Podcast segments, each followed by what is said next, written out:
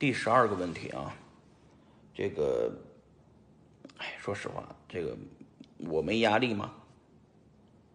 现在只是承受压力的能力比你们大而已，啊，只是说我呢，我有什么压力，我这么说出来就没压力了嘛。很多人呢，一肚子的话没人说，没人聊，啊，我呢，起码有这么多粉丝能听我白话，我有什么事儿我都说出来了。就像我那段时间推 F Coin，我就觉得我操，那个那东西就特特牛逼，就能把所有现在的交易所的模式打翻。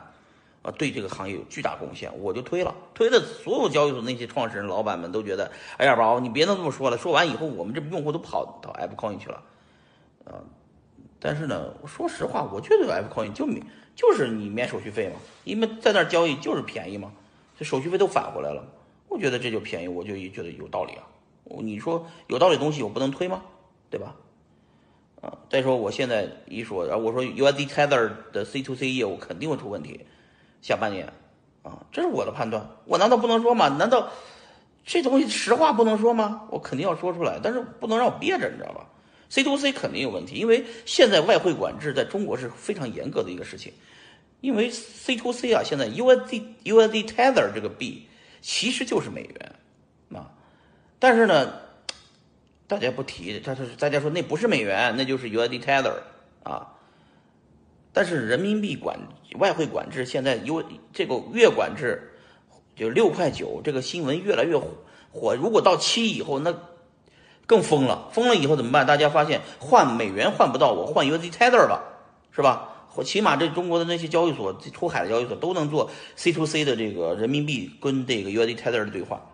USD Tether 又不是这个国家发行，它是一个 Bitfinex 公司发行的，它就是一个币。但是它就等于一块钱，大家很多人都跟那个玩意儿兑换，所以造成一个什么问题呢？造成一个，就是他妈的这个币啊，始终有一个很大很大的一个这个量，嗯，我觉得隐形的雷啊，今年下半年最大的爆的雷就可能是这个 USD Tether 对人民币的兑换的这个渠道爆雷，爆了雷以后，这些交易所也跟着爆雷。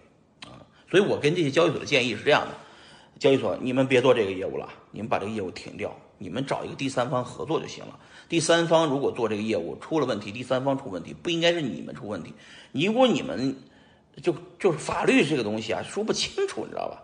不知道哪那一头文件下来，一个公告发出来，一个通知再发出来，说咱们是是交易所是参与了这个洗钱业务，我天，所有交易所都关掉，你得不偿失，知道吧？这就是我的一个判断，就是说我对任何的事情都是比较关注的啊。我还有一个逻辑，你看我手机上装了多少 APP，我把币圈里面所有的 APP 就全装完了，对吧？钱包、资讯、行情、交易所，是吧？还有各种各样的功能，发发糖果的这些钱包、游戏、比特币的数字货币的各种各样的 APP，我装了一遍。装完以后，天天都能看各种各样的产品更新和迭代。确实，现在的产品多，团队多，但是。没有人下功夫去像我们这么去研究，当一个好的产品经理。我现在都快产品经理了，我起码知道哪个 APP 做得好，是吧？